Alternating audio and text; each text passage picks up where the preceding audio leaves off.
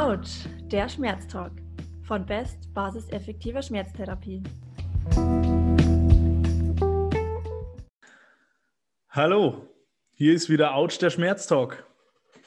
Heute mit Jonas Weber. Hallo, schönen Abend. Und mit meiner Wenigkeit, Christoph Schwertfellner. Wir haben heute ein besonderes Thema vor, das auch aktuell, denke ich, ganz wichtig ist, äh, das uns alle betrifft. Und wir möchten hier ein bisschen den Zusammenhang auch zu unserem Bereich, zu Schmerzen, speziell zu Rückenschmerzen, ein bisschen herstellen. Der Titel heute lautet Weniger Rückenoperationen durch Corona. Da gibt es tatsächlich einen Zusammenhang und den möchten wir heute ein bisschen erläutern und darauf eingehen. Und auch darauf eingehen, was das vielleicht für uns und für unsere Patienten bedeutet. Äh, damit wollen wir durch die Folge gehen und am Ende gibt es natürlich wieder ein Nocebo der Woche. Äh, ich schwanke zwischen zwei verschiedenen, die zur Auswahl stehen, die ich beide super finde. Aber ich Sehr glaube, spannend. ich habe mich, ich hab mich gerade für eins entschieden, das auch zum Thema Rücken passt. Also, aber vielleicht entscheide ich mich noch um. Wir kriegen ja immer tolle Vorschläge von euch. Also mal gucken. Jonas, wie läuft's bei dir?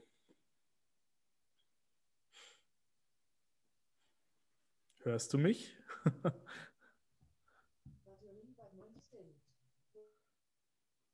Oder ist hier gerade ein technisches Problem? Jonas? Ich, Grüß dich, Chris. Alles gut? okay, jetzt warst du Jetzt kurz. Jetzt hör- Mein Lautsprecher will, will sich äh, irgendwie nicht mit mir verbinden, was ich sehr fies von ihm finde. Ähm, wir müssen Gespräch äh, miteinander führen. Aber ansonsten hoffe ich, dass ich jetzt wieder voll dabei bin. Du hackst. Also dein Ton hackt gerade tatsächlich ein bisschen, was er vorher nicht gemacht hat. Sag Okay, das was. kann aber sein, dass ich das ein bisschen einspielen muss, wahrscheinlich jetzt erst Ja. wieder. Ja, jetzt klingt es besser. Okay, ähm, aber deine Frage habe ich trotzdem nicht verstanden. Äh, das macht nichts. Ich, ich hole noch mal kurz aus ähm, für unsere Zuschauer und Zuhörer. Der Grund, wieso heute die Technik ein bisschen anders ist, äh, liegt an den gesetzlichen Rahmenbestimmungen. Jonas ist normalerweise nicht in seiner Wohnung für die Aufnahme, äh, da wir jetzt ab 9 Uhr eine Ausgangsbeschränkung haben, an die wir uns natürlich halten, äh, streamt er jetzt von der Wohnung aus. Deshalb kann es auch sein, dass es mal einen Geräuschpegel gibt. Ähm, und deshalb ist auch gerade die Technik noch neu. Aber ich glaube, jetzt klingt es ganz gut. Die Ich Frage, hoffe. ja, ich, hört sich besser an. ich glaube, es ist brauchbar. Also ist schon okay. Die Frage, die ich dir gestellt habe, war, äh, wie läuft es denn bei dir? Wie läuft es denn bei mir? Ja, bei mir läuft es prinzipiell ganz gut. Ähm, ich habe zwar in der Arbeit äh, Kurzarbeit, weil wir eine Reha-Klinik sind und dort äh, einfach wenig stationäre Patienten kommen. Das passt ganz gut auch zu unserem heutigen Thema, weil die Operationen ausbleiben ähm, und wir eigentlich ein Hauptklientel haben, was zwar nicht Rückenschmerzen angeht oder Rückenoperationen angeht, die Nachsorge, sondern äh, da die Nachsorge von Knie- und Hüftprothesen. Und da sind halt in der Regel die Vorerkrankungen Arthrose, sage ich mal. Und das ist jetzt nicht besonders äh, wichtig eingestuft äh, derzeit. Und da werden wirklich nur relativ wenige Patienten in unserem Umkreis von ausgewählten Krankenhäusern operiert. Und da streitet sich dann quasi jede Reha-Klinik um die Patienten derzeit. Logischerweise. Wie ist denn die Auslastung bei euch? Ah, insgesamt ist es schwierig, schwer zu sagen, weil wir auch noch einen ambulanten Reha-Bereich und einen normalen Rezeptbereich dabei haben. Die beiden letztgenannten sind auf mindestens Vollauslastung und Okay. äh, können dadurch das andere ein bisschen kompensieren, aber nicht wirklich so derartig groß, da wir stationär so ein Fünftel bis ein Viertel von den Patienten haben. Ah, da fällt vieles weg. Naja, das sind halt die frisch operierten, die ihr normalerweise habt. Genau. Ja. Naja, gut. kann ich mir vorstellen. Bei uns ist das, ja, ähnlich kann ich nicht sagen. Wir haben ja keine stationäre Reha oder ähnliches dabei. Also ich arbeite ja in einer normalen Praxis. Äh, aber man merkt auch bei uns, dass es zurückgeht. Also meine Pläne sind zwar weitestgehend voll, aber ich habe schon Lücken drin. Also ich würde mal sagen, 80, 90 Prozent Auslastung haben wir aktuell. Also, naja. Äh, noch was, ich werde Freitag zum ersten Mal geimpft äh, gegen, gegen Corona. Also ich habe einen Termin bekommen, weil ich auch äh, mehrmals die Woche in einem äh, Altenheim eingesetzt bin und ich glaube, das war der ausschlaggebende Punkt. Das freut mich. Ich habe dann ganz unkompliziert die Termine bekommen. Das hatte ich gar nicht erwartet. Ja. Ähm, aber finde ich gut. Also das gibt mir dahingehend auch ein gutes Gefühl. Also ja, mal gucken. also ich denke, das werde ich ganz gut vertragen, wie ich die meisten Dinge ganz gut vertrage. naja, ich würde sagen, damit sind wir auch voll beim Thema. Äh, dich betrifft uns beide betrifft es im Grunde auch direkt. Äh, Rückenschmerzen sind ein großes Thema und immer wieder liest man auch Schlagzeilen, es wird zu viel operiert, gerade was, was stand da vor einem Jahr oder so in der Zeitung? 80 Prozent der Rückenoperationen sind unnötig. Also es gibt immer wieder solche Schlagzeilen.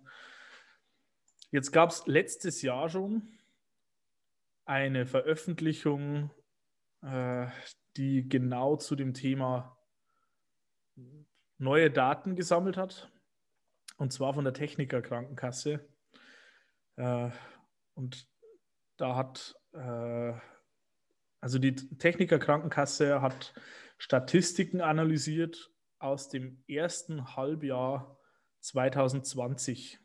Also äh, die Zeit, in der der erste Lockdown stattgefunden hat und in der dann natürlich auch Operationen nach hinten versetzt wurden. Ich möchte es hier kurz zusammenfassen. Also ich habe das hier aus einem Artikel von der Nachrichtenagentur AFP.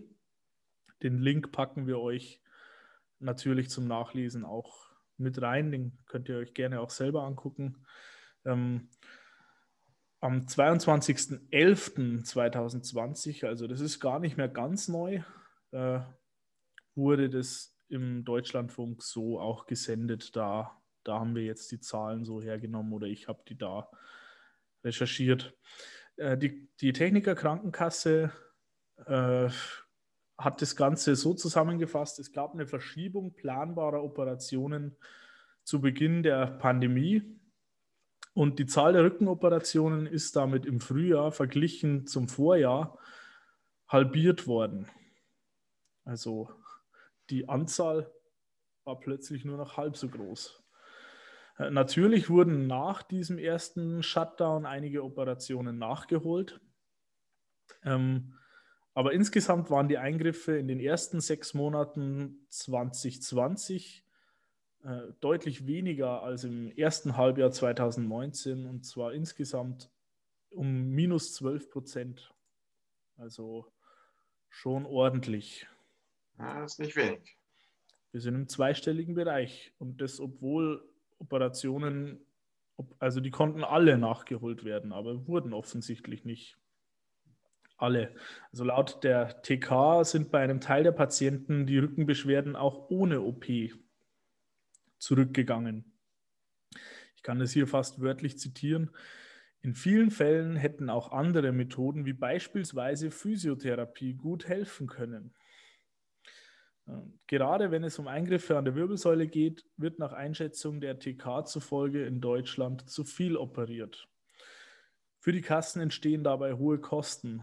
Äh, wörtlich in neun von zehn Fällen raten die begutachtenden Schmerzzentren von einer Operation ab, erklärte TK-Vorstandschef Baas. Acht von zehn Versicherten könne die konservative Behandlung so gut helfen, dass sie dauerhaft ohne Operation auskämen. Das wirft ein paar Fragen auf. Eigentlich ein erstens äh, ein starkes Statement und auch äh, wenn ich das so rausfiltern will, mal letztendlich sogar eine Chance für uns äh, Physiotherapeuten oder für die Therapeutenlandschaft an sich, um auch zu beweisen oder das Standbild äh, äh, zu festigen, ja, dass wir durchaus ein wichtiger Bestandteil von der Rehabilitation von der Rückenschmerzen sein können. Vielleicht eben sogar ähnlich effektiv wie äh, durch eine Operation oder vielleicht sogar effektiver, beziehungsweise eben das, das Risiko von Operationen halt auch logischerweise nicht vorhanden ist bei Physiotherapie oder geringer ist zumindest. Sicherlich ähm, vielleicht eine Chance quasi aus der Zeit, aus der jetzigen Zeit. Es wäre zu hoffen, dass man da vielleicht auch eine Lehre zieht und entsprechende Weichen stellt, dass es in Zukunft vielleicht nicht mehr so schnell in Richtung Operation geht, sondern dass eine ähm, Behandlung auch so, wie es an sich in den meisten Leitlinien auch vorgesehen ist, tatsächlich erstmal konservativ verläuft, dass man auch weggeht von diesem ständigen, äh, hier ist was kaputt denken, weggeht von dem rein biomechanischen Denken hin zu einem komplexen Schmerzverständnis, hin zu einem echten Verständnis von Rückenschmerzen, dass hier eben viele Faktoren mit reinspielen, dass nicht nur ein kaputter Wirbel, eine kaputte Bandscheibe äh, schuld ist an einem Rückenschmerz, sondern dass das komplexer sein kann und dass man diesen Menschen vielleicht auch helfen kann, ohne dass man was reparieren muss. Die Frage ist ja auch, und das finde ich ganz interessant, ähm, wäre diesen Menschen geholfen, wenn meinetwegen diese 12 Prozent operiert worden wären? Wären die jetzt gesund? Ich meine, OP ist ja keine Garantie, dass man danach fit ist. Das gilt natürlich auch für Physiotherapie. Allerdings, dann kann ich immer noch mit dem Skalpell daran gehen. Das ist dann noch möglich. Wenn ich die Struktur einmal verändert habe, dann ist es unwiderruflich. Wobei ich da schon dazu sagen möchte, auch Dinge, die wir machen, sind teilweise nicht wieder gut zu machen. Also wenn Physiotherapie da einen wichtigeren Standpunkt bekommen soll, dann bin ich der Meinung, sollte das auch gute Physiotherapie sein. Dann sollte das auch äh, aktuell, also nach aktuellen Standards durchgeführt werden. Dann sollte das aktiv orientiert sein und auch dem Patienten tatsächlich langfristig weiterhelfen und nicht eine reine Symptombehandlung sein. Auf jeden Fall, da bin ich ganz bei dir. Das wäre sicherlich wichtig, dass das äh, qualitativ äh, äh, hochwertig geschieht, sage ich einfach mal. Dass die Therapie insgesamt einen hohen Wert hat. Also was glaubst du, hm, ist da bei Rückenschmerzen grundsätzlich notwendig? Ich glaube, dass ich, also da möchte ich das genau ausbauen, was wir, äh, was ich gerade schon betont habe. Wir müssen weg von diesem mechanischen Denken. Weg davon, dass, dass wir ein, ein Haufen mechanischer Teile sind, die einfach nur zusammenarbeiten und ausgewechselt werden können, hin zu dem, dass wir Dinge fühlen, dass wir uns anpassen, dass wir, jeder Mensch anders ist, dass wir altern, dass unsere Verhaltensweisen, unser Umfeld, unsere Psyche, all diese Dinge Einfluss auf Schmerzen haben. Und zwar teilweise sehr, sehr großen. Dass, dass manchmal das, was ich auf dem Bild sehe, sehr, sehr wenig oder vielleicht auch manchmal gar nichts mit dem Schmerz zu tun hat. Und naja, unser System vermittelt da schon manchmal was anderes. Ich, also ich habe heute so einen Fall gehabt. Ich habe einen Patienten, der an sich wegen Beschwerden der Lendenwirbelsäule immer mal wieder in der Praxis auftaucht. Äh, das klappt dann schon so einigermaßen. Ihm fällt es dann schwer, in seinem Alltag Dinge umzusetzen, beizubehalten. Während der Pandemie war das noch mehr, da hat er dann auch ein bisschen zugelegt. Aber war alles soweit im Rahmen, das, das hat schon funktioniert. Und jetzt hat er Schmerzen auch ein Stück weiter oben entwickelt. eher schon Richtung untere Brustwirbelsäule. Äh, nach einer Woche hat er jetzt einen MRT-Termin. also das, das ging rasend schnell. Er hat da Kontakte spielen lassen und hat sich da reingehängt, damit das klappt. Und jetzt hat er halt ein MRT davon. Das ist halt genau nicht das, was, was man leitliniengerecht nennt. Allerdings kann ich es auch verstehen. Ich meine, wenn ich überzeugt davon bin, dass da was kaputt sein muss, dann möchte ich auch ein Bild davon haben und wissen, was denn jetzt kaputt ist. Wir wissen allerdings, dass das im Schnitt mehr Kosten verursacht, mehr Leid verursacht bei den Betroffenen, wenn zu früh bildgebende Maßnahmen passieren, wenn zu früh die Leute ja auch durch diese Befunde verunsichert werden. Ich meine, zum Glück macht es vielen Patienten nichts aus. Also das erlebe ich in der Praxis auch häufig, dass die Leute das zwar lesen, aber nicht so schlimm finden. Aber es gibt eben auch die Patienten, die das sehr, sehr ängstlich aufnehmen und die das Gefühl haben, okay, mein ganzer Rücken ist kaputt, darf ich überhaupt noch irgendwas tun? Und manchmal bestärken wir dieses Gefühl dann auch noch. Ja, also letztendlich ist dann deine Grundeinstellung dazu, es sollte eigentlich weggehen von einem eindimensionalen Modell, wo Schmerz einfach nur geschaut wird, naja, was ist kaputt, was schaut nicht mehr so aus wie im Anatomiebuch. Und das ist dann der Grund für Schmerz, so was häufig so gemacht wird. Davon würdest du gerne weg. Ja. Und äh, hin zu die multifaktorielle, ja. multifaktorielle Natur von Schmerz anzuerkennen und auch ja. dann demnach ähm, die Therapiemodalitäten auszuwählen, beziehungsweise auch letztendlich dann erstmal den Patienten danach äh, zu, therapieren, zu therapieren und ähm, als oberstes Prinzip vielleicht first do not harm. Also. Erstmal nicht durch äh, vielleicht auch dann die negative Kommunikation, oh, guck mal, was alles an deiner Wirbelsäule kaputt ist, hm. dann Angst auslösen kann, dass das äh, einfach als Grundprinzip mal ja. beherzigt werden will. Ich merke das bei uns in der Praxis gerade äh, anhand von einem Prozess. Äh, wir, wir stellen gerade unsere Befundbögen um. Also das heißt, wir, wir versuchen diese, das ICF-Schema klarer mit drin zu haben.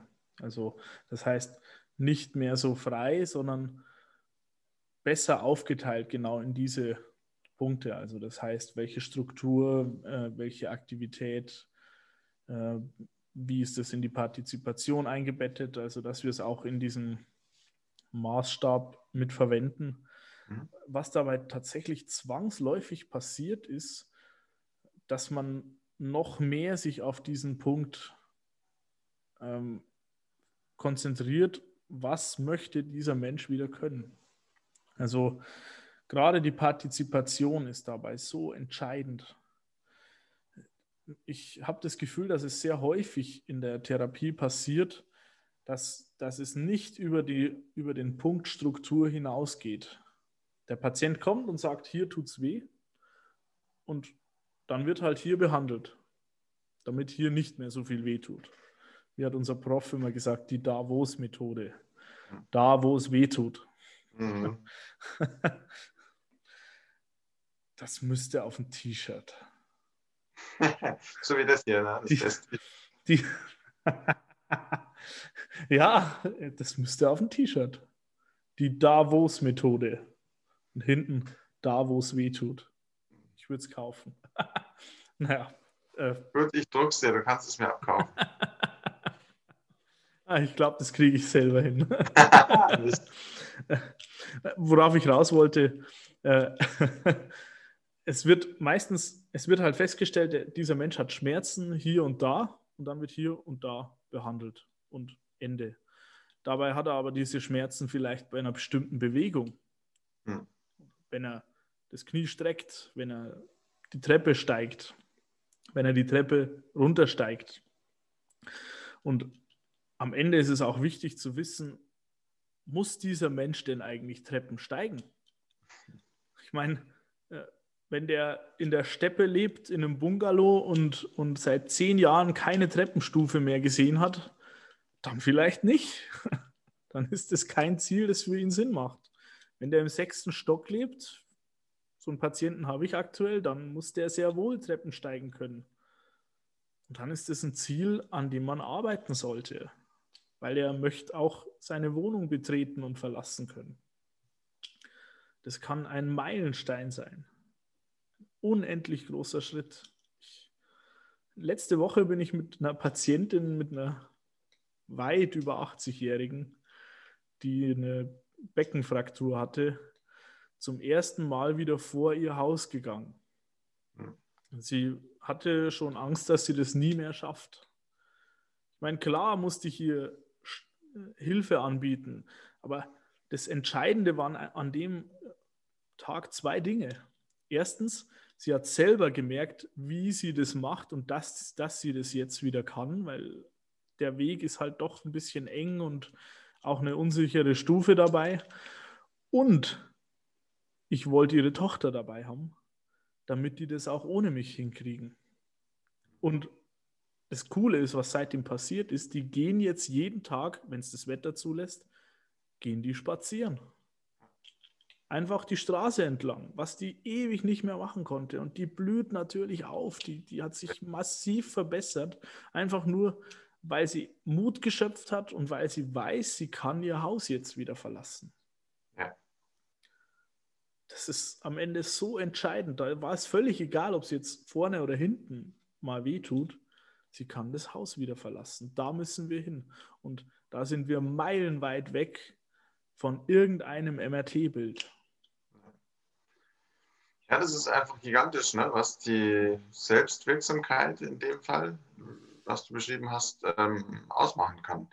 Und ich kann mir tatsächlich, um auf unser heutiges Thema ein bisschen zurückzukommen, äh, sehr gut vorstellen, dass das auch ein Punkt ist, warum diese 12 Prozent sich nicht haben operieren lassen. Also auf, ähm, zu einem Punkt weiß man ja, dass ähm, nach so ein bis drei Monaten wirklich äh, viele Patienten äh, wieder von ihren Rückenschmerzen bereit sind glaube, in Untersuchungen von Kongstedt hat man herausgefunden, dass nur einer von fünf äh, akuten Rückenschmerzpatienten dann eben über drei Monate lang noch weiter einschränkende Rückenschmerzen hat. Also das ist durchaus, würde in dieses Schema reinfallen. Vielleicht wäre da ein oder andere zumindest dabei gewesen, der, wo man sieht, oh ja, Bandscheibenvorfall, kein Wunder und ähm, lass dich dann in drei Wochen operieren. Dabei wäre es vielleicht in fünf Wochen von alleine wieder gut gewesen. Oder wenn man diese, wie du schon sagst, diese negative Kommunikation, ja, diese Angstmache, die dann dadurch auch entsteht, ja. ähm, vielleicht wäre es dann sogar schneller wieder vergangen, wenn der Arzt gesagt hätte, ja, schaut so eigentlich regelrecht aus. Ähm, gedulden Sie sich ein bisschen ja. und schauen Sie, ähm, dass Sie in Bewegung bleiben. Jetzt ist es natürlich so, wenn ich zwei Behandlungsmethoden beurteilen möchte, wie gut sie wirken und ob die überhaupt Sinn machen, dann gibt es dafür einen Goldstandard, wie man untersucht, ob etwas effektiv ist. Denn ich habe hier auch so ein schönes Schaubild mit allen bekannten Biases, mit allen kognitiven Verzerrungen, denen wir Menschen so unterliegen. Äh, wir täuschen uns halt gerne mal. Also ich, mir passiert es ständig, dass ich einen Menschen falsch einschätze. Ich lerne ihn kennen, der sieht gefährlich aus und am Ende ist es gar nicht. So wie bei mir quasi. So ja. wie bei dir, genau. Also vor dir habe ich immer noch Angst, aber du bist ja weit genug weg. nee, aber das, das passiert halt. Man, man schätzt Situationen anders ein, äh, als sie dann sind. Also was ja völlig normal ist. Nur ist es, wenn es um das, äh, um die Gesundheit von anderen Menschen geht, ist es wichtig, das zu berücksichtigen und, und Fehlerquellen möglichst rauszubekommen. Weil es gibt ja diesen berühmten Begriff Placebo. Wenn ich eine Tablette nehme, wenn ich Kopfschmerzen habe, dann ist die Wahrscheinlichkeit groß, dass die Kopfschmerzen weniger werden. Und das selbst wenn es gar kein Kopfschmerzmedikament ist. Diesen Effekt kennen wir als Placebo-Effekt. Äh, aktuell gibt es ja eine ganz große Studie, die äh, viel diskutiert wird immer wieder zum Corona-Impfstoff, äh, wo auch mit Placebo gearbeitet wurde. Also das heißt, über 40.000 Personen wurden geimpft und die wussten nicht, kriegen sie den echten Impfstoff oder halt nur Kochsalzlösung gespritzt. Und das ist total sinnvoll, das bei einem Impfstoff zu tun, damit du beobachten kannst. Ich meine, du kannst die Leute ja nicht absichtlich mit Corona infizieren, aber damit du erstens beobachten kannst, wie viele Leute infizieren sich denn in diesen Bevölkerungsgruppen? Gibt es da einen Unterschied zwischen den Geimpften und den Nicht-Geimpften? Den gibt es, da, daraus lässt sich auch eine Effektivität ab, ableiten und man kann auch Nocebo-Effekte rausrechnen, also die negativen Effekte, äh, die zum Teil einfach auf diesen Stich oder auf, auf Ängste und so weiter zurückzuführen sind. Weil eben auch bei einem reinen Placebo-Impfstoff Nebenwirkungen auftreten. Interessanterweise. Ja. Und ja, es sind weniger Nebenwirkungen als beim eigentlichen Wirkstoff. Allerdings zum Teil gar nicht so massive Unterschiede. Also da spielt auch die Kommunikation eine große Rolle. Und wenn wir jetzt zu unserem Thema zurückkommen, man müsste auch für Therapiemethoden das Ganze so untersuchen. Und jetzt haben wir ein Problem. Die Studienlage sowohl für Physiotherapie als auch für Operationen ist gar nicht so rosig. Es gibt schon was. Was? Aber es genügt diesen Standard nicht. Schon gar nicht mit so großen Bevölkerungsgruppen. Also äh, es ist nicht so leicht zu beweisen, dass eine OP bei Rückenschmerzen stärker als ein Placebo wirkt. Jetzt kommt natürlich dieser äh, Krankenkassenchef und sagt, auch mit Physiotherapie sind die Leute gesund geworden. Und du sagst auch richtig, das ist ja eine tolle Werbung für Physiotherapie. Und ich sage, ist es das wirklich? Könnte man nicht, wenn man jetzt annimmt, das ist jetzt erstmal eine These, die ich aufstelle, wenn man jetzt annimmt, dass eine OP nur Placebo-Wirkung hat, müsste man dann nicht annehmen, wenn Physiotherapie ähnlich effektiv ist, dass auch die nur eine Placebo-Wirkung hat? Absolut, ja. Wäre denkbar. Mhm. Ich habe natürlich auch da ein bisschen recherchiert. Gott sei Dank. Äh, wie denn da die Lage bei Rückenoperationen aussieht. Also ich habe es ja schon vorweggenommen, nicht so rosig. 2016 gab es von Lou und Kollegen, auch das verlinken wir euch, äh, ein Review, eine Zusammenfassung der Studienlage und sie konnten nur sechs hochwertige Studien zu vergleichbaren OPs finden. Keine direkt zu Rückenschmerzen. Also es gibt zum Beispiel placebo-kontrollierte Studien zur Stabilisierung von Wirbelbrüchen, bei Osteoporose zum Beispiel. Es gibt die intradiskale elektrothermale Therapie, also Nervenenden veröden an der Wirbelsäule. Dann Arthroskopie für Arthrose am Knie, also die berühmte Gelenksanierung. Und es gibt eine Sehnen-OP am, am Ellenbogen bei Tennisellenbogen. Das Fazit ist ernüchternd. All diese OP-Verfahren sind nicht empfehlenswert. Man kann im Gesamten sagen, es gibt keinen wirklichen Mehrwert von Operationen im Vergleich zu Placebo bei all diesen ähm, degenerativ, meistens degenerativ bedingten Erkrankungen. Also man kann sich diese OP-Verfahren weitgehend sparen.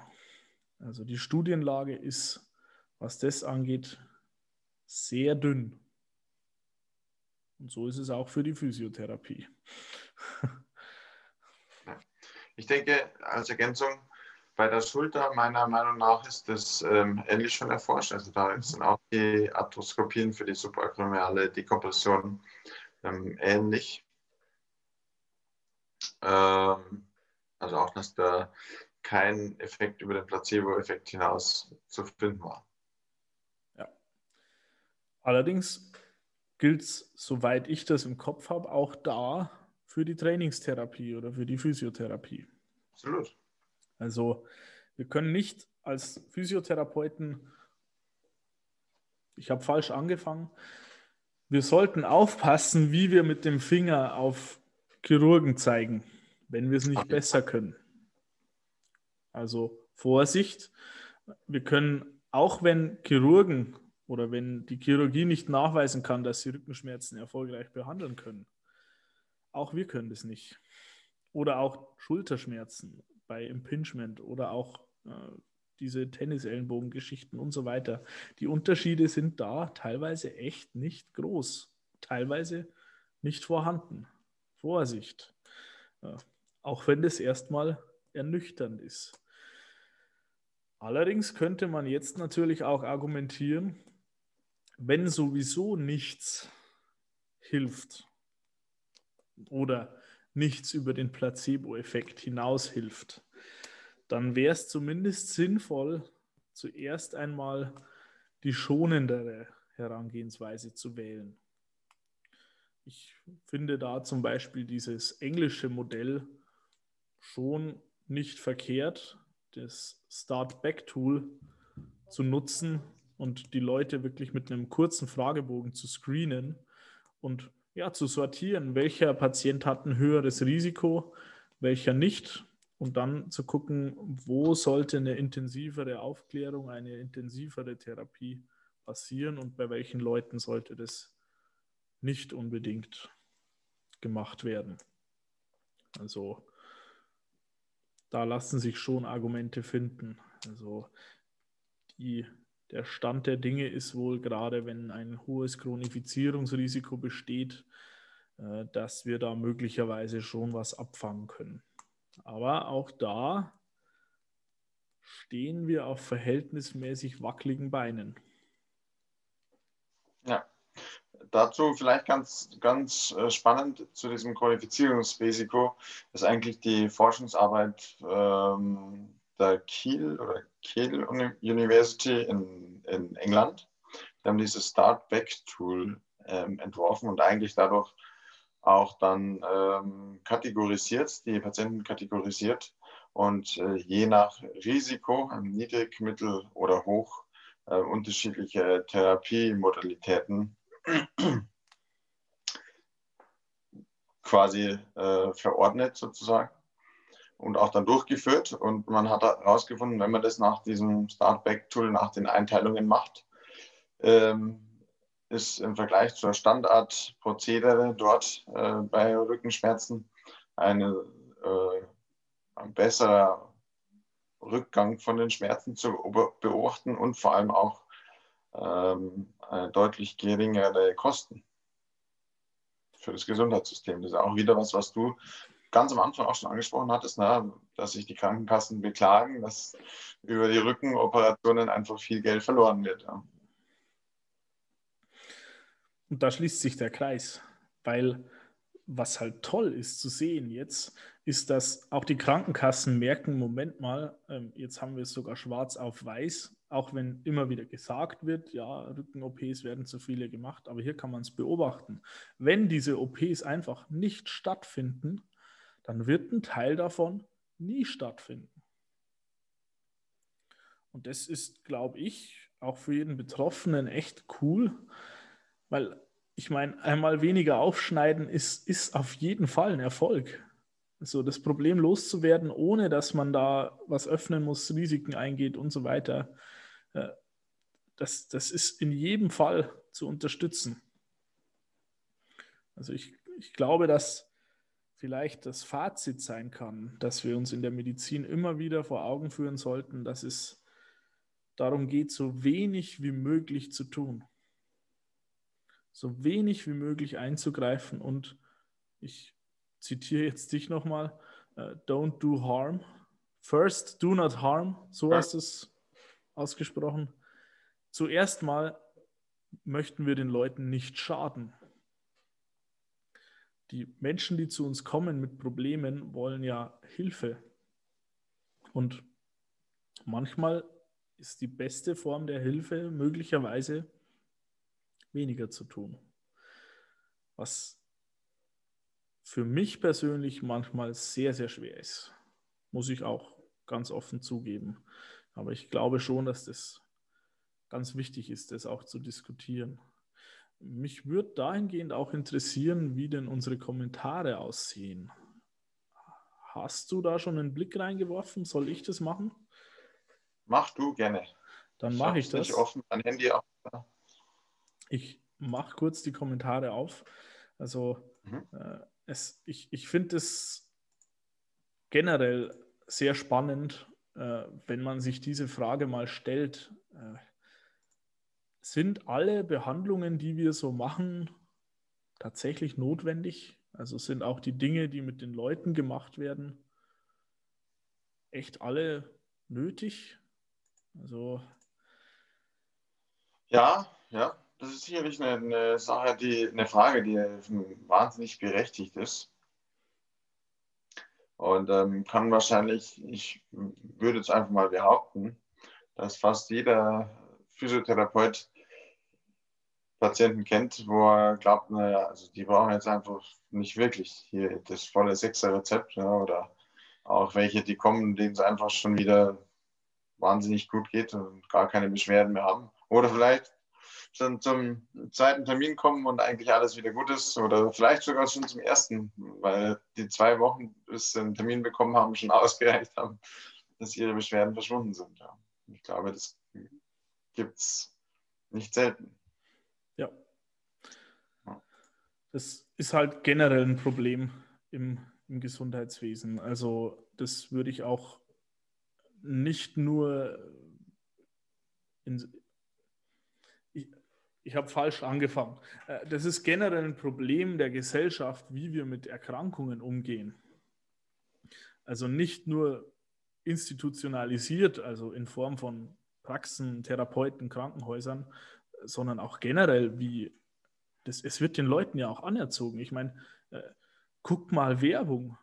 Also äh, zur besten Sendezeit, wenn, wenn die passende Zielgruppe einschaltet, da kommt eine Schmerzsalbe nach der anderen und die beste Kopfschmerztablette und das und das. Und dann wird da ein Bild vermittelt, ja, oh, ich kann mit meinen Enkeln nicht gut spielen und dann schmiere ich was weiß ich was drauf und dann ist alles wieder tutti. Also ja, ich möchte auch nicht mal äh, abstreiten, dass diese Salben manchen Leuten auch helfen können. Nur es wird ein, ein Bild vermittelt, dass, dass man das braucht oder dass es nicht anders geht. Ich meine, für, für einfachere Methoden wird einfach in der Form häufig gar nicht, ja. gar nicht geworben. Ja, ja, die Leute denken, sie brauchen immer Hilfe von außen. Schmerz ist einfach inzwischen äh, definitiv ein gesellschaftliches Problem geworden und äh, bei Rückenschmerzen, glaube ich, äh, sowieso sehr extrem. Und äh, der Umgang damit ist sicherlich auch an, auf gesellschaftlicher Ebene sollte dort angepackt werden. Und müsste eigentlich eine Änderung her. Ich bin jetzt hier in den Kommentaren. Mhm. Äh, da lese ich jetzt gleich mal einen Kommentar vor. Ich arbeite unter anderem in einer Werkstatt für Menschen mit Behinderungen. Die sind krumm und schief, kaum bis gar keine Schmerzen. Und dann habe ich Patienten, die gut trainiert sind und starke, andauernde Schmerzen haben. Ist es tatsächlich die fehlende Muskulatur? Ich sehe immer wieder, dass vor allem neue Bewegungen plötzlich Schmerzen machen. Da ungewohnt, dann noch die Angst, was könnte das sein und schon geht's los. Also, das ist der Klassiker. Man sieht es ja auch im Alltag. Da sind, also gerade Menschen mit Behinderungen, die laufen ja schon teilweise in besonderen Winkeln rum. Also nicht nur äh, Menschen mit, mit körperlichen Einschränkungen, also generell, man kann auch auf der Straße manchmal besonders geformte Körper sehen.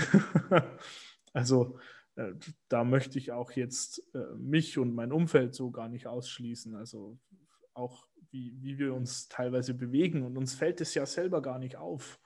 Und ich würde mal behaupten, die meisten dieser Bewegungen, über die man nicht nachdenkt, sind tatsächlich total schmerzfrei.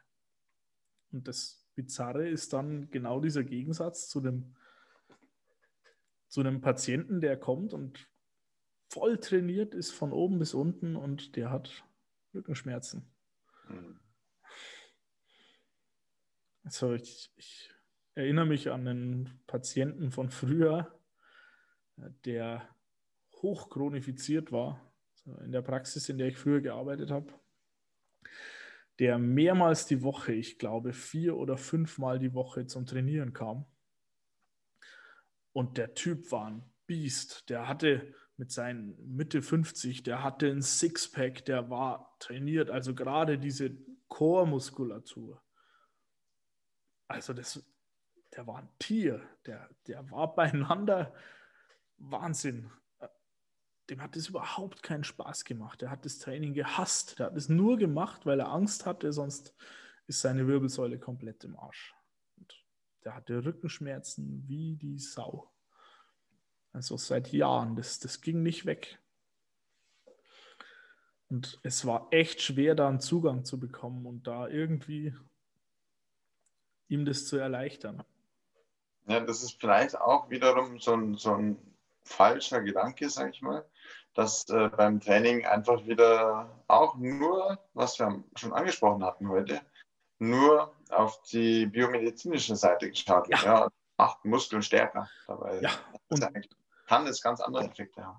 Ja, und dadurch schaden auch wir harmlosen Therapeuten diesen Menschen unter Umständen. Ja. Und ich glaube, da ist es wichtig und ich bin sogar überzeugt davon, da ist es wichtig aufzuklären und immer wieder auch zu betonen, dass auch harmlose Methoden unter Umständen etwas verschlechtern können. Mit Sicherheit nicht immer und ich denke nicht, dass wir uns ständig nur schlecht machen müssen. Wir haben eine absolute Berechtigung als Physiotherapeuten, aber mit einer Berechtigung und mit einer Wirksamkeit geht auch Verantwortung Hand in Hand. Wir haben Verantwortung für unsere Patienten und die können wir nur übernehmen, gut übernehmen, wenn wir auch diese Dinge klar und richtig kommunizieren und auch den Leuten zeigen, dass Rückenschmerzen eben wieder nicht so einfach biomedizinisch gedacht einfach nur von fehlenden Muskeln kommen, sondern solche Probleme sind komplexer. Das kann ich mit dem Skalpell nicht lösen, aber das kann ich genauso wenig lösen, wenn ich einfach nur sage, du bist zu schwach, du musst mehr Muskeln aufbauen. Na klar, kann das im Einzelfall auch mal sein. Es kann sein, dass eine OP der Ausweg ist oder auch Muskeln aufbauen. Nur in meiner Erfahrung, und das deckt sich eben auch mit der Studienlage, ist es in den meisten Fällen nicht so einfach.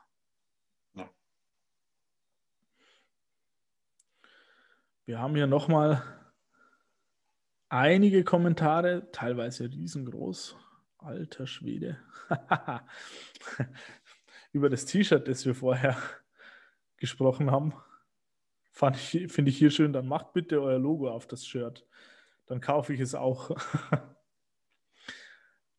Das heißt, ihr wollt ein T-Shirt. Wir gucken mal, was wir machen können. Ich denke, das lässt sich lässt sich unterbringen. Ich lese hier nochmal einen größeren Kommentar vor. Mit dem würde ich dann auch abschließen. Ja, sehr gerne. So, oh, Moment. Bin zu weit gerutscht. Ah. Ich kann hier leider den Kontext nicht erkennen. Schade. Oh, jetzt ist es groß geworden. das muss jetzt lustig aussehen. Ich lese ihn trotzdem vor. Ich finde den Zusammenhang ganz interessant, also zumindest zum Teil. Meine damit eher, dass man Muskeln falsch verwendet oder die falschen Muskeln zu viel arbeiten lässt. Wir unterteilen die Muskeln einer Bewegung in drei Gruppen. Structure, Stabilizer, Mover. Also zu Deutsch eben, äh, also ich sehe vor allem die Unterteilung, die ich auch kenne, äh, in stabilisierende Muskeln und in bewegende Muskeln. Bei Schmerzen während einer Bewegung, zum Beispiel beim Treppensteigen, ordnen wir den Muskeln ihre Aufgabe zu und schauen, ob der Muskel während der Bewegungsausführung arbeitet. Form follows Function. Ich gehe jetzt hier mal nicht weiter noch in dem Kommentar, äh, nicht, dass es hier zu Verwirrung kommt. Ich kenne diese Einteilung in Beweger und Stabilisierer und auch noch weitere, genauso wie diese Einteilungen in wie war das? Muskeln, die gerne lang werden, ne, Muskeln, die gern verkürzen und Muskeln, die gern abschwächen. Abschwächen, genau. Das ist dann auch diese Einteilung. Äh, nur wenn man dann nach Quellen sucht für diese Einteilungen, dann wird es eng. Also ein Klassiker ist zum Beispiel die Rotatorenmanschette, die ja typischerweise als stabilisierende Muskulatur bezeichnet wird. Wenn man sich anguckt, wie bei klassischen großen Bewegungen, Bankdrücken ist ja immer so das angeblich große Gift für die Rotatorenmanschette. Ja, man sieht, die Rotatorenmanschette arbeitet beim Bankdrücken super mit. Also Bankdrücken ist eine klasse Übung für die Rotatorenmanschette, zumindest für einen Teil der Rotatorenmanschette, weil sie eben gegengleich zur großen Muskulatur arbeitet. Aber in genau dem gleichen Maße. Die bewegt halt in eine etwas andere Richtung und sorgt mechanisch für einen gewissen Ausgleich, damit de, der Humeruskopf einigermaßen da bleibt, wo er hingehört. Aber auch das kann man in, in auch, ich, es gibt, glaube ich, auch ein Video dazu auf YouTube, äh, wo man diese Bewegung vom Humeruskopf bei einem völlig gesunden Menschen sehen kann wie sie in der Schulter bei bestimmten Bewegungen passiert. Die ist alles andere als stabil und zentriert. Da passiert ein Zickzackmuster, das ist, ist beeindruckend zu sehen. Ja. Es ist nicht so einfach mechanisch und ich lasse mich gerne vom Gegenteil überzeugen. Äh, mein Wissensstand ist der, dass die Einteilung in bewegende Muskeln und stabilisierende Muskeln zu stark vereinfacht ist und nicht dem aktuellen wissenschaftlichen Stand entspricht. Äh, es ist auch nicht so, dass Muskeln einfach arbeiten oder nicht arbeiten. Ich war zu schnell, doch, das kann natürlich sein.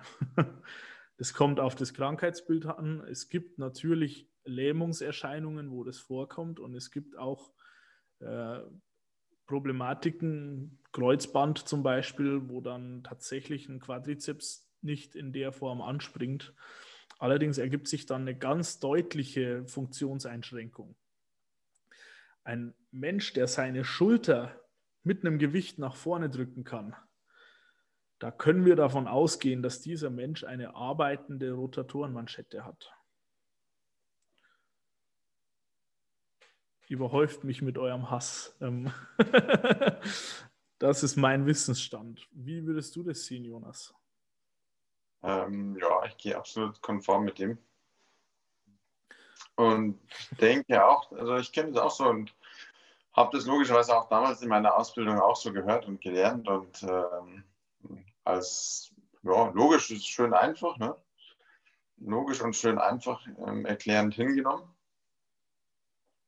Aber ich denke, in gerade solchen Situationen, die in dem Kommentar genannt worden sind, ähm, ist nicht unbedingt das größere Problem, dass, dass da ein Muskel nicht direkt äh, anspringt oder der stabilisierende Muskel, vermeintlich stabilisierende Muskel nicht stabilisiert oder der bewegende nicht bewegen will, sondern dass es Verhaltensmuster ergibt, die vielleicht zumindest über einen längeren Zeitraum äh, schon besteht, das Problem einfach maladaptiv sind. Also nicht mehr angepasst als tatsächliche Schutzreaktion für den Körper, sondern vielleicht sogar tatsächlich Schmerz äh.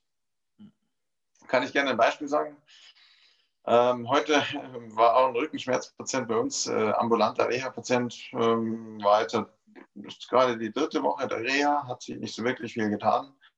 Und ich glaube, der provoziert seine Schmerzen ständig, indem er in Extension geht und ähm, hat in jeglichen Bewegungssachen, wo er dann die Wirbelsäule extendieren muss, ähm, einen stechenden Schmerz in seiner Wirbelsäule. Und das macht er halt ungefähr bei jeder Übung. Ähm, wahrscheinlich auch, weil ihm das so gesagt worden ist. Na, er muss Muskeln stabilisieren um seine Wirbelsäule und dafür muss er sie unbedingt gerade und aufrecht halten. Und dadurch wird das eigentlich erst recht immer provoziert. Das ist dann eher ein maladaptives Verhalten, das vielleicht seinen Schmerz eher am Aufrechthalten lässt, bleibt. Er bleibt dann. Ja. ja.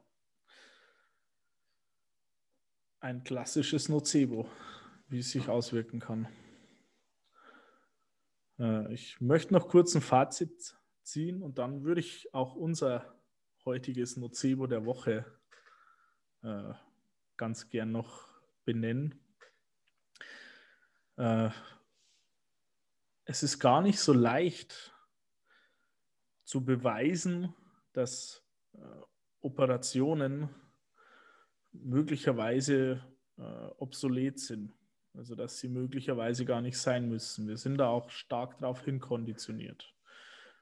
Vorsicht, das gleiche gilt auch für Physiotherapie. Auch da ist es gar nicht so leicht zu beweisen, dass sie sein muss. Ich glaube schon, dass das Fazit, das wir ziehen können, ist Vorsicht. Wir sollten diese Wirkungen nicht überschätzen. Und gleichzeitig sollten wir die Wirkung nicht unterschätzen, die wir in die negative Richtung haben können. Deshalb, deshalb bin ich überzeugt davon, dass es wichtig ist, dass wir unsere Fähigkeiten einordnen und dass wir noch besser darin werden, die einzuordnen und auch unsere eigenen Fähigkeiten schärfen und verbessern. Auch das versuchen wir aktuell zum Beispiel mit unserem Nocebo der Woche immer wieder zu machen. Wir haben jetzt auch seit kurzem den Fehlerfreitag, wo ihr euch immer wieder auch rege beteiligt, weil es in meiner Sicht auf jeden Fall wichtig ist, auch zu Fehlern zu stehen, zu Dingen zu stehen, die man möglicherweise mal anders gesehen hat, damit auch andere davon lernen können. Ja, auch unser neues Webinar ist ja eigentlich da, was in die Richtung prescht. Ja. Weil wir ein brandneues Mythen-Webinar erstellt haben und schon ausgiebig getestet haben. Ja, ich glaube, vor einer Woche geht es. Ja. Und ich glaube, da ist schon mega viel Content auch wieder drin. Ah, es wird cool. Ich, ich freue mich total drauf. Es, oh ja. es ist so viel dabei. Also es geht auch echt in die Tiefe bei manchen Themen. Also damit ungünstigen Vorstellungen aufzuräumen, finde ich total klasse. Da freue ich mich echt drauf. Äh, ich musste auch beim, beim Durchgehen oder auch generell bei dieser ganzen Vorbereitung auch bei mir das ein oder andere Bild mal wieder korrigieren wer weiß, vielleicht muss ich das auch heute, wo ich jetzt äh, ein paar sehr klare Aussagen getätigt habe. Also das, auch das passiert immer wieder. Wir lernen total viel von eurem Feedback und auch durch eure Kommentare. Also äh, von dem Zeug, was wir hier so erzählen. Äh, ihr müsst es nicht einfach alles glauben und das tut ihr zum Glück auch nicht, äh, sondern äh, immer wieder können wir dadurch auch ganz viel mitnehmen das, das freut mich total, dass in der Richtung auch so viel von euch kommt, weil das, das macht überhaupt unser Projekt hier erst möglich. Und das macht großen Spaß. Vielen Dank an euch alle und ich freue mich schon sehr äh, auf alle, die wir da in drei Wochen, nicht mal drei Wochen, dreieinhalb, ja. Am Samstag, den 13. Februar begrüßen können zu unserem Webinar über Mythen. Es wird cool. Und da ist noch Ausgangssperre oder da ist noch Lockdown. Also da werdet ihr alle zu Hause sitzen müssen. Und was gäbe es da Schöneres, als bei uns mal dabei zu sein? Wir freuen uns total. Ich, ich glaube, das wird richtig cool. Zum Abschluss das Nocebo der Woche. Das Nocebo der Woche kommt dieses Mal von einer Instagram-Seite äh, Krankenmemenastik. Ihr könnt da gerne mal vorbeigucken. Äh, die posten immer wieder total witzige Memes, auch aus der Krankengymnastik, aus der Physiotherapie. Äh, da dürft ihr auch gerne mitdiskutieren. Also ich habe auch hier schon reflektierte, eine reflektierte Haltung erlebt. Also guckt da gerne zu. Das ist ein Nocebo, das ich so noch nicht kannte. Also es handelt sich hier um ein sehr altes äh, Bewegungslehrebuch. Ich habe die genaue Quelle jetzt gerade nicht zur Hand, die liefere ich nach. Äh, auch zu Krankenmemenastik bekommt ihr natürlich einen Link. Ich finde die Seite total witzig, also echt empfehlenswert, auch da mal drauf zu klicken. Ich kenne ja viel zum Rücken, aber dieses Nocebo der Woche ist da schon besonders. Ich meine, den Rücken gerade zu halten und so weiter, das kennen wir alle. Aber was hier neu ist, äh, ist der Rückensektor. Ich muss vielleicht kurz erklären, was das ist.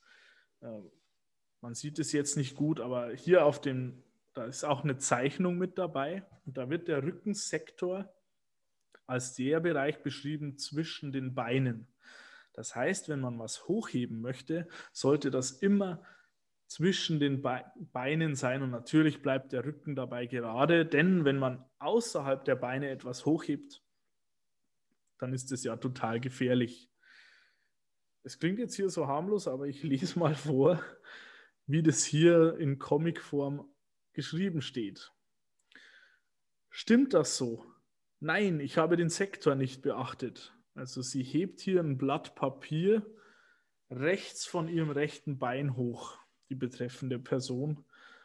Äh, also eine total gefährliche Bewegung. Wie gefährlich kommt dann im nächsten Moment auf? Da achtet sie auf den Sektor. Ich muss mich so drehen, dass das Blatt innerhalb des Bewegungssektors liegt. Dann kann ich es aufheben, ohne meinem Rücken zu schaden. Also hier wird sogar explizit von einem Schaden am Rücken gesprochen, wenn sie außerhalb ihres Beins ein Blatt Papier hochhebt. Wow. Man muss hier natürlich dazu sagen, dieses Buch ist echt schon älter. Also die Form kannte ich auch noch nicht. Äh, aber diese Dinge sind im Umlauf und werden zum Teil so oder so ähnlich auch den Leuten kommuniziert. Ich kenne das auch aus anderen Situationen, wo Bewegungen massiv eingeschränkt werden, aus Angst, dass was falsch gemacht wird. Und davor sollten wir aufpassen. Es ist, es ist nicht so leicht, eine falsche Bewegung zu machen. Ein Problem wird es dann, wenn wir uns, was Bewegungen angeht, sehr einschränken, wenn wir Ängste vor Bewegungen bekommen und uns dadurch immer verkrampfter, immer unsicherer und immer weniger bewegen. Und ich glaube, das ist auch generell die Folge von so einem biomedizinischen, von so einem biomechanischen Weltbild.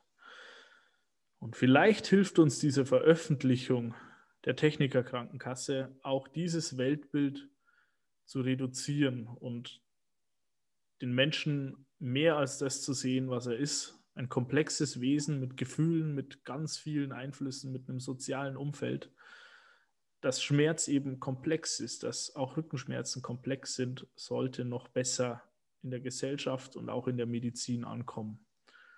Darum geht es am Ende. Und ein Teil davon kann sein, dass wir die Menschen weniger behandeln, egal ob mit OPs oder mit Physiotherapie, als es vielleicht manchmal aktuell passiert. Das wäre mein Fazit. Jonas, du hast das letzte Wort. Ich habe das letzte Wort. Bleibt fit und gesund und ähm, achtet darauf, dass ihr im Sektor hebt. Vielen Dank. Schön, dass ihr da wart. Einen schönen Abend. Bleibt gesund und bis bald. Ja. Jonas, mach's gut. Servus. Ja, servus.